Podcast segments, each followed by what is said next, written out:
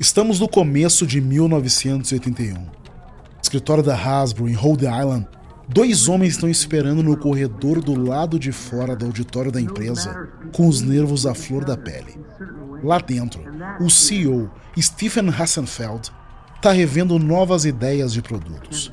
A qualquer momento, esses dois executivos vão apresentar o seu mais novo projeto conceito. O mais baixo dos dois olha para o colega alto de ombros largos. Ele está hesitante. Será que essa é mesmo uma boa ideia? É que o que eles vão apresentar não é simplesmente um brinquedo antigo. Ele tem muita bagagem emocional. O mais alto dá de ombros e veste a sua jaqueta militar verde. Quando eles escutam o hino patriótico American's We de Henry Fillmore vindo lá de dentro, é tarde demais para qualquer dúvida. O hino é a deixa deles. O homem menor entrega um capacete militar para o colega, que o veste e pergunta: E então, que tal? Tá parecendo o irmão desaparecido do Mussolini. Ah, vá se ferrar, responde o maior, que sai marchando para o auditório. Ele para no púlpito e fica em posição de sentido. As luzes estão baixas, mas ele consegue distinguir o cabelo enrolado e os grandes óculos de Hassenfeld. Ele bate continência para o CEO e começa a apresentação. Fomos cercados pelo inimigo, mas não vamos nos render nunca. Vamos lutar! Mas, comandante, para vencermos essa guerra, vamos precisar de um herói, um autêntico herói americano. Vamos precisar do G.I. Joe! Encerrada a dramatização, o executivo vestido com jaqueta e capacete militar passa a bola para os seus colegas executivos da Hasbro, que explicam por que ressuscitar o J. Joe é uma boa ideia para a empresa. Lançado aqui no Brasil pela estrela em 1977 como Comandos em Ação, nos Estados Unidos o J. Joe andou fora de combate desde 78, depois da sua fracassada fase como super-herói.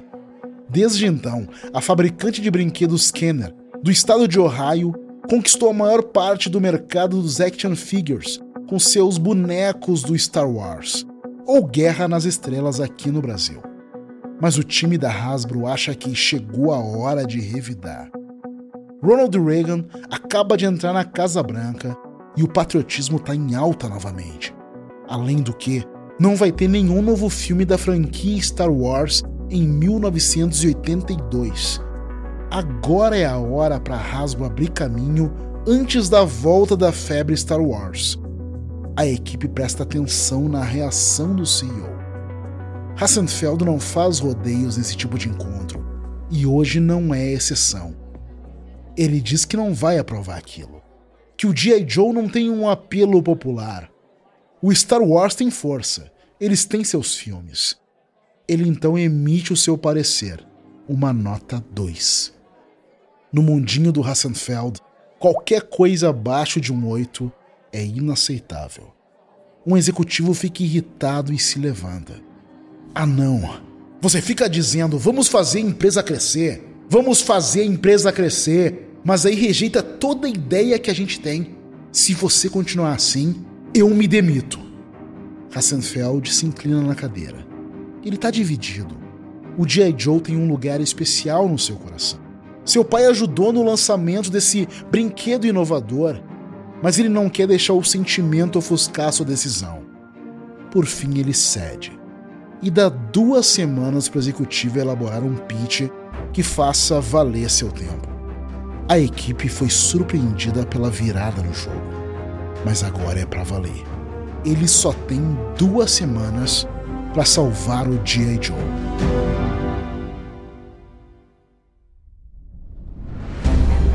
Da Wondery, eu sou Ale Garcia e esse é o Guerras Comerciais.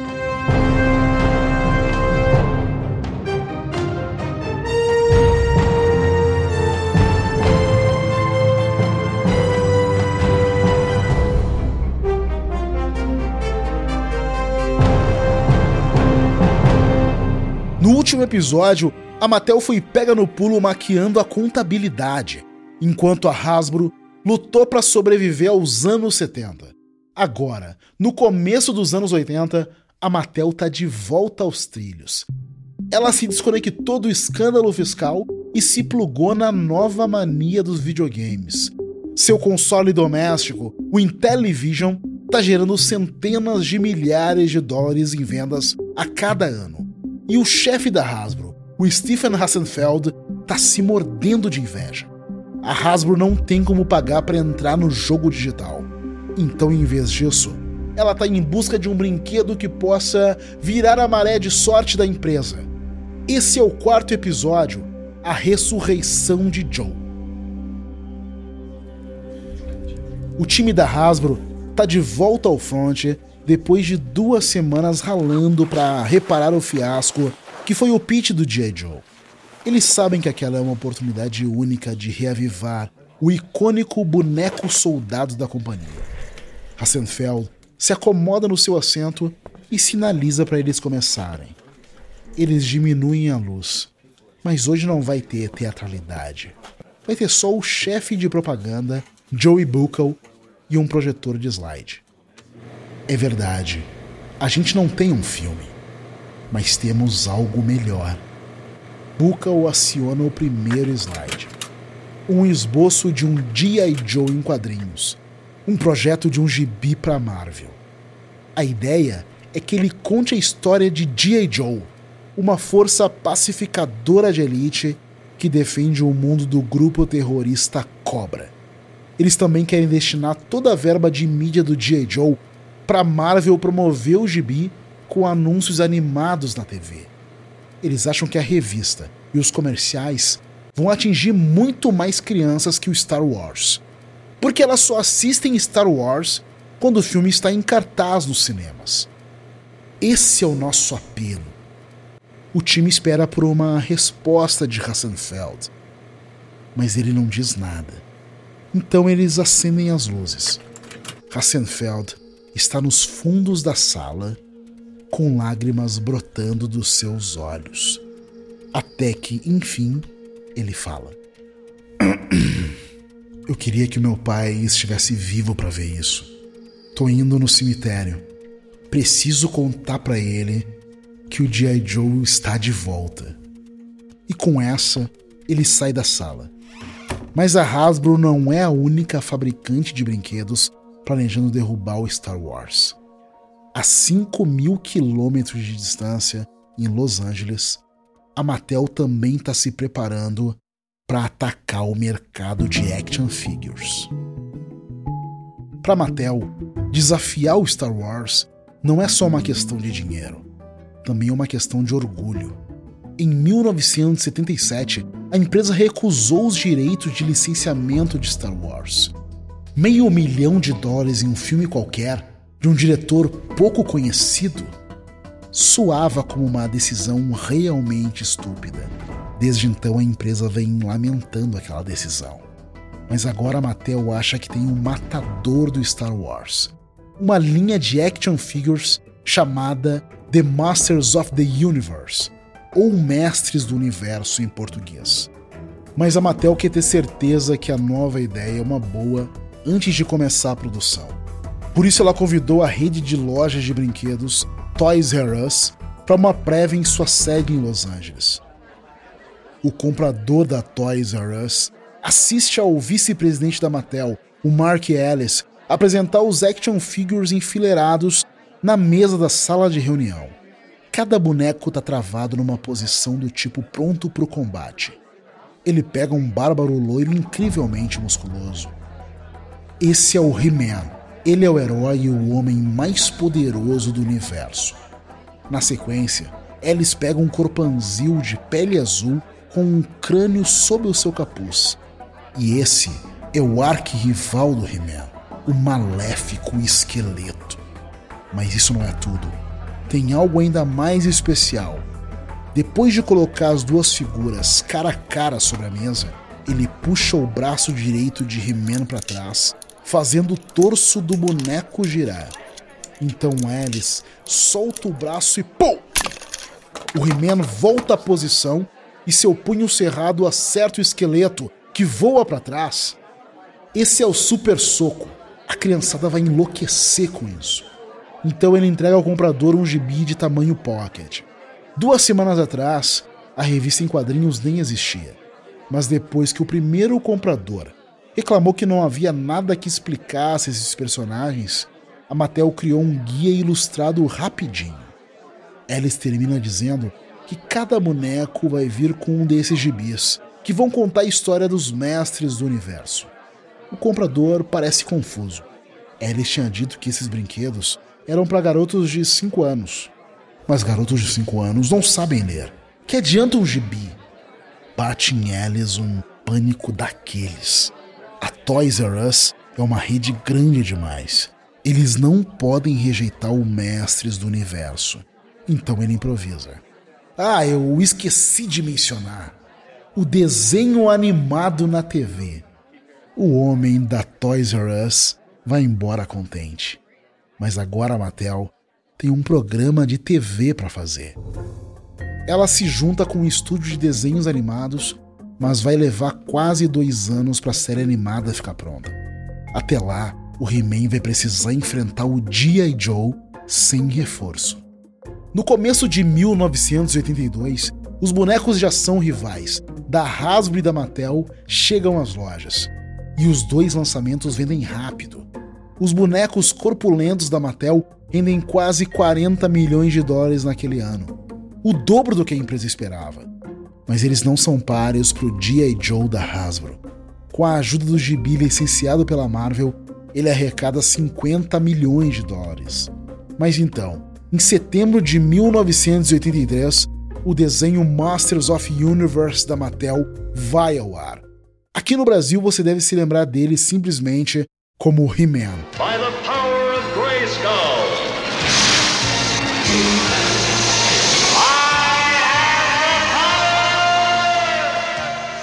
E ele realmente tem a força.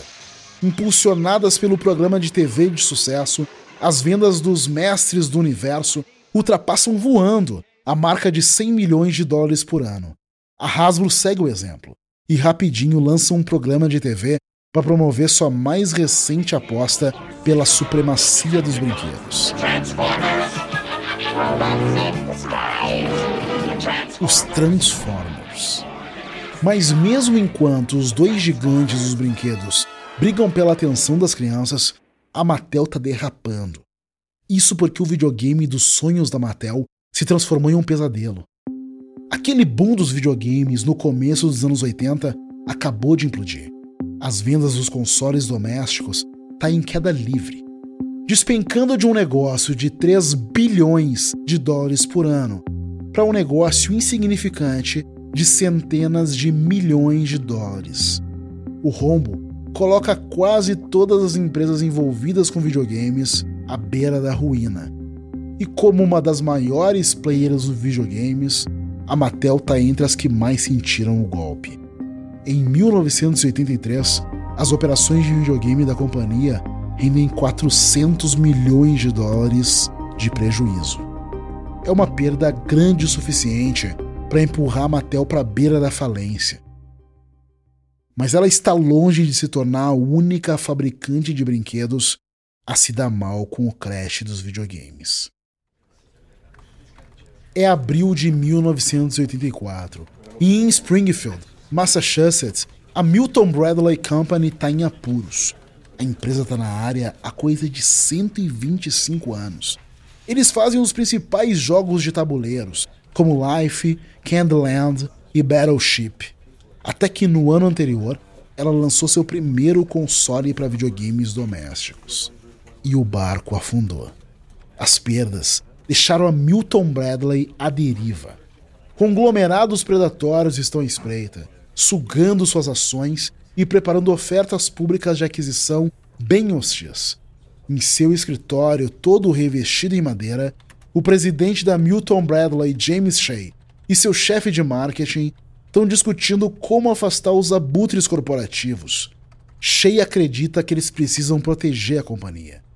Ele não suporta a ideia deles acabarem parte de algum conglomerado inexpressivo como aquele inglês. Hanson? pergunta o chefe de marketing. É esse mesmo. Na visão de Shea, eles fazem tijolos, administram lojas de roupas e sabe lá mais o que. Nem eles devem saber. Shea acredita que eles precisam começar a comprar as ações da empresa de volta. O chefe de marketing tem medo que isso possa deixar a empresa ainda mais vulnerável, pois secaria as reservas financeiras da companhia. O telefone toca. Shea pergunta se tudo bem ele atender e o chefe de marketing responde: Mas é claro. Shea aperta o botão e atende o telefone. Do outro lado da linha está ninguém menos que Stephen Hassenfeld, da Hasbro. Não vou tomar seu tempo, mas. Hassenfeld sabe de tudo o que está rolando com a Milton Bradley. E ele só quer avisar que se eles precisarem de um cavaleiro da armadura brilhante, ele tá na área. Shades baratina, agradece e diz a Stephen que avisa qualquer coisa. Mas quando coloca o telefone no gancho, dá para perceber que ele tá pé da vida. Vê se dá para acreditar nisso. Stephen Hassenfeld querendo ser o nosso cavaleiro da armadura brilhante. Quem ele pensa que é?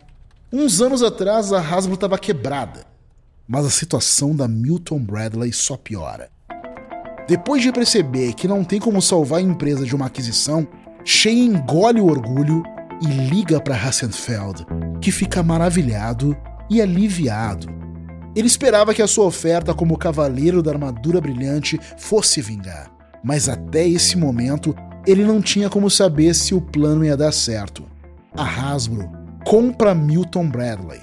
É um acordo que faz a Hasbro ultrapassar instantaneamente a Mattel e se tornar a maior empresa de brinquedos do mundo. Mas Hassenfeld não é o único fechando negócios.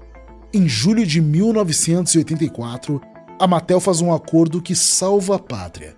Uma injeção de 200 milhões de dólares em espécie de um grupo de investidores de Wall Street. Falência evitada, a Mattel volta ao básico.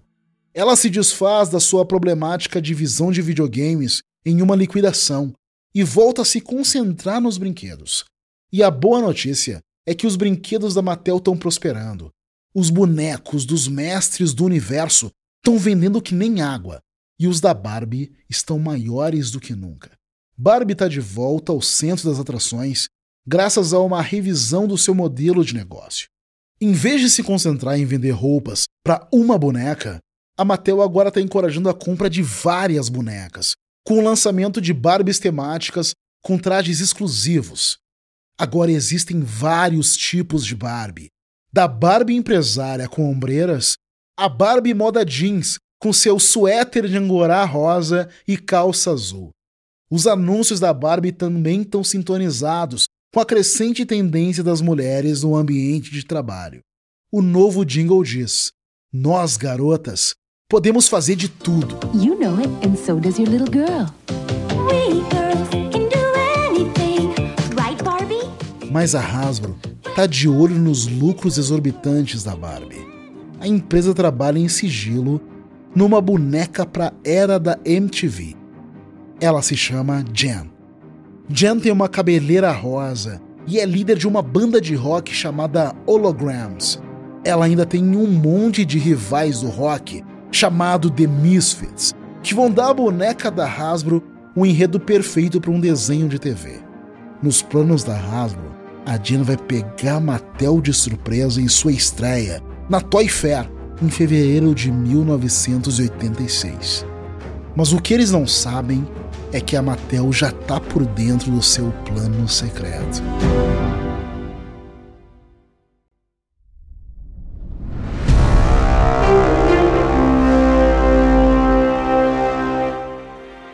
É outubro de 1985 e a diretora de marketing da Barbie, Jill Barrett, está em uma reunião estratégica com seu time.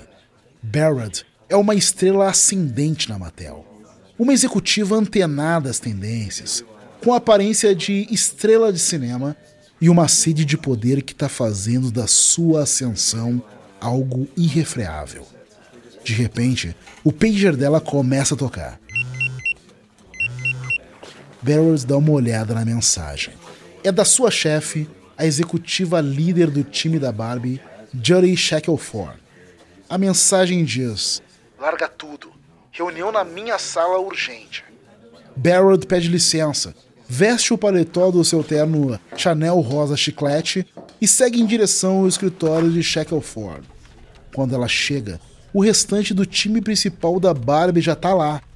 Shackelford coloca todo mundo a par do que tá rolando. Ela revela que um informante contou que a Hasbro vai lançar uma boneca fashion chamada Jen na Toy Fair. Vai ser uma boneca rockstar. Barrett abre um sorrisão. Nós temos uma Barbie popstar a caminho. A gente pode apressar para que ela fique pronta a tempo para Toy Fair. Só que Shackelford já está pensando nisso. Na verdade, ela está pensando em ainda mais do que isso. Ela quer a Barbie Rockstar nas lojas antes da Jen. Vamos fazer com que pareça que a Hasbro está copiando a gente. Com o plano engatilhado, a Mattel se movimenta na velocidade da luz. Normalmente um brinquedo leva 18 meses para ir do protótipo às prateleiras. Mas, estimulada pela ameaça da Hasbro, a Mattel joga Barbie Popstar no mercado em apenas 5 meses. E em março de 1986, a cantora Barbie e sua banda The Rockers chegam às lojas com cabelões, instrumentos e microfones, além de um investimento pesado em propaganda na TV.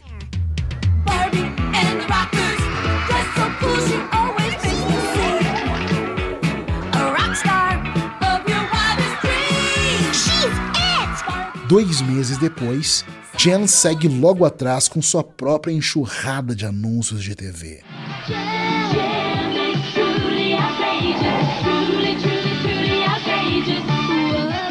Mas é tarde. Tarde demais. O golpe ligeiro da Mattel tira dos trilhos os planos de Jen rumo ao estrelato. Pelo final do ano, Jen já está no grupo dos que fim levou. Mas não é que o chefe da Hasbro, Stephen Hassenfeld, está desistindo de brigar com a Barbie. Em 1988, ele vem com uma nova estratégia de ataque. Alguns anos antes, a Hasbro comprou os direitos de uma boneca inglesa chamada Cindy. Talvez ela não tenha o glamour californiano da Barbie, mas desde sua estreia, em 1968, a Cindy tem sido uma desafiante tanto para a Barbie lá no Reino Unido e agora Hassenfeld quer usar ela para derrotar Barbie em todos os mercados fora da América do Norte. Mas antes, ele acha que Cindy precisa de uma cirurgia plástica, um makeover. A Hasbro dá a Cindy uma cara mais angular, um bronzeado, um novo nariz, embalagem toda em rosa, roupas mais fashion e até um sorriso. Quando os designers da Hasbro terminam o serviço, a Cindy estava a cara da garota propaganda da Mattel. E isso deixou o grisalho CEO da Mattel, John Ammerman, preocupado. Ele vê as crescentes vendas da Barbie fora dos Estados Unidos como fundamentais para o futuro da Mattel. Agora, a transformação da Cindy está pronta para detonar esse plano. Então, quando chega a Toy Fair em fevereiro de 1989, Emmerman convida Hassenfeld para um olho no olho em sua suíte em Manhattan. No que Hassenfeld entra na suíte, os dois rivais ficam se medindo. Hassenfeld parece bem mais magro do que Emmerman se lembra, mas não é que os dois se cruzem com tanta frequência. Emmerman agradece Stephen pela visita e pede que ele se sente. Hassenfeld elogia seu terno e, impaciente, pergunta do que se trata tudo aquilo. É claro que Emmerman quer falar da Cindy. Hassenfeld cruza os braços. O que tem ela? Emmerman está preocupado com o makeover da boneca inglesa, incluindo sua embalagem rosa. Ele diz que é impossível distinguir da embalagem da Barbie e pede que Hassenfeld não prossiga com ela assim. Hassenfeld fica na defensiva e diz que ela não é nenhum clone da Barbie. Exatamente como Emmerman temia que ele ia reagir. Emmerman explica que está tentando resolver isso de maneira amigável, mas Hassenfeld não quer nem saber. Olha, a nova Cindy vai seguir adiante. Ninguém me diz o que fazer, muito menos você. Acho que a nossa reunião acabou. Eberman ameaça dizendo que ele está cometendo um erro, mas Hessenfeld simplesmente olha para ele e sai andando. Tudo bem, o Hammerman pensa. Chega de bancar o bonzinho. Ele liga para os advogados da Mattel e exige que eles afoguem a Cindy em meio à burocracia. Que ela seja enterrada em processos. Naquela primavera, a Hasbro começa a enviar a nova Cindy para toda a Europa e os advogados da Mattel atacam. País por país, a Mattel entra com acusações de violação de copyright, falsificação e concorrência desleal. Em alguns países, a empresa chega a persuadir agentes da alfândega a apreender carregamentos da Cinder.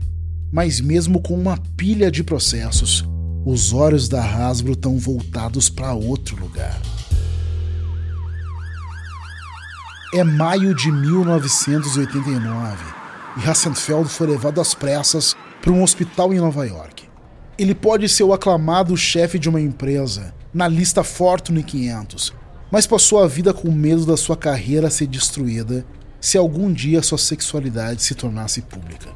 Medo que só aumentou depois que ele foi diagnosticado com HIV.